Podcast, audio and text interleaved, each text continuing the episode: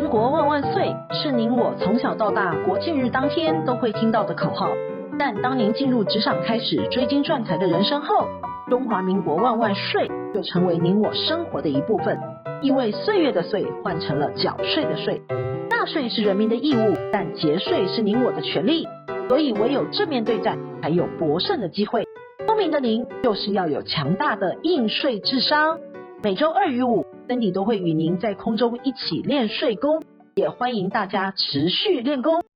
大家好，欢迎回到想睡的单元。俄乌战争还在纠缠之际，其中俄国总统普丁与乌克兰的总统泽伦斯基曾经意外出现在同份文件当中，那就是在去年十月发布的潘朵拉文件。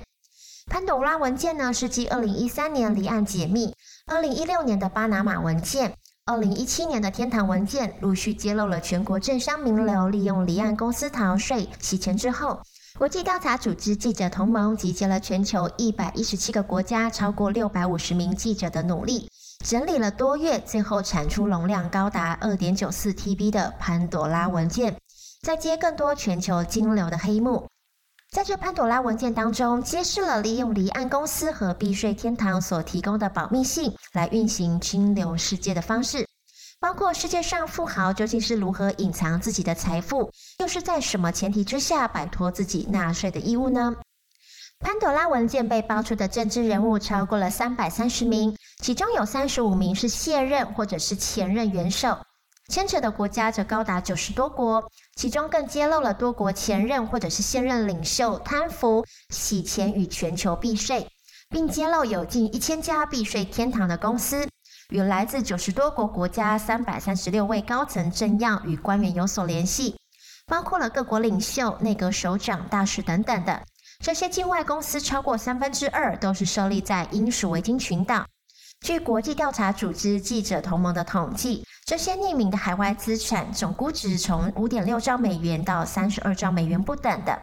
而国际货币组织则指出，避税天堂使世界各国政府每年损失高达六千亿美元的税收，其中普丁与泽伦斯基都是在文件当中的。二零一九年，泽伦斯基当选乌克兰总统。则被指出，在竞选期间，把自己一间离岸公司百分之二十五的股份转让给一名目前担任总统高级顾问的密友，并仍透过密友继续领股息。报告当中并未直接点名俄罗斯总统普丁，不过经由其亲信牵线，他与位于摩洛哥的隐匿资产是有所关联的。据外媒的报道，全球第四大巴拿马事务所莫萨克·冯塞卡数百万文件的内容曝光之后，一项高达二十亿美金，折合台币约六百四十亿元的离岸交易贷款网络，皆是由俄罗斯普丁总统所有的。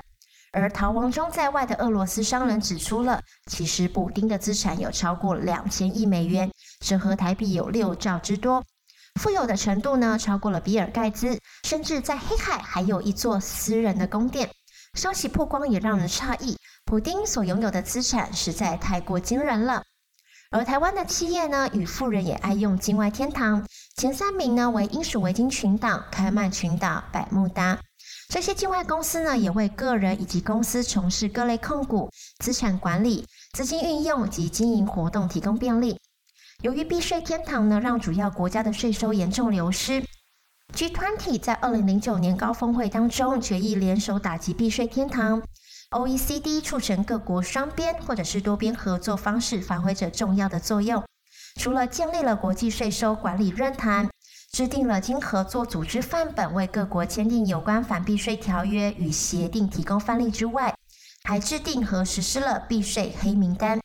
在今年的二月二十四日，颁布了最新一份租税不合作名单，其中黑名单呢有萨摩亚、美属萨摩亚、巴拿马等，灰名单呢加入了越南、泰国、BVI 等地，大致都是维持不变的。香港以及马来西亚也都是在灰名单当中。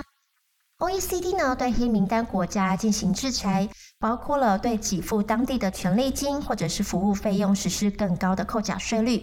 也不准企业给付地区的费用，加强对子公司实施受控外国公司的条款，否决豁免自相关地区取得的股利收入。各欧盟地区呢，需实施最少一项以上的制裁。为了避免跨国集团借由将部分的利润配置在低税负国家，以降低整体的税率，以消弭各国为了吸引投资而引发的租税争议，OECD 更提出了全球最低税负制。目前呢，已经有一百三十六个国家以及针对全球最低税负制的关键项目达成共识，将税率定为十五趴，并预计二零二三年正式生效。台湾为了跟上国际的脚步，因应全球最低税负制已经成为趋势了。财政部已经规划在二零二三年一月让受控外国公司 CFC 课税制度正式上路。将针对台商在租税天堂的关系企业课税。未来无论企业或者是个人，若持有符合规定 CFC 的公司，都必须要缴纳百分之二十的营所税，或者是百分之二十的所得基本税额。利用在免税天堂设立纸上公司避税的时代已经结束了。其实税官们从过去到现在，从未放弃任何利用境外公司移转财富给子女。或者呢，是利用 OBU 账户特殊税负优惠的假外资逃税而姑息。近期国税局查获一起资产传承的逃税案，是一名民众在二零一九年之间收到某境外公司贿赂的五十万美金，折合台币约是一千六百万。民众号称是境外投资所得，但却未提供任何的投资证明。此外，这位民众才刚成年，明显没有投资的资历。国税局认为事有蹊跷，深入追查金流资料后发现。实际上，投资这外境外公司的是他的父亲。父亲当初为了避免在国内资金已转遭国税局查核，才会直接透过境外公司的账户分批汇入资金给小孩，想借此规避赠与税。国税局认定了，由于他的父亲经常符合居住在我国境内的国民，因此将自身所持有的境外资产移转给子女，认定此案为赠与税的案件。由于未办理赠与税申报，除了扣除每年的赠与免税额之外，对父亲连补带罚两百六十五万。国税局强调了，依遗赠税法的规定，只要经常居住在我国境内的国民，不论是将境内或者是境外的财产移转给他人，都需要依法缴纳赠与税。反之，若是非经常居住在我国境内的居民，将境外财产移转给他人，则是不属于我国赠与税课税的范围。一个好的租税规划，并不是查不到或者是隐秘。一个好的规划是在阳光下经得起考核，仍能达到减税负担的利多。更重要的是，避税并不能减轻税负的负担，一旦查获，还要吐出数倍的罚金。利用税法的优势，在传承、所得、移转财富当中，为自身找到最佳的省税位置，就是最好的安排。还是那句老话，唯有正面对决，提升应税智商，才是王道。下周的享税专题呢，我们将介绍二零二三年上路的 CFC 制度。如果您有境外公司的股份与运用，应该要如何应应呢？同时，欢迎听众们将您的税法问题到本书专业留言给我们，或者是发 email 给我们，我们会在享税专题当中为您一一解析。期待您的留言与提问。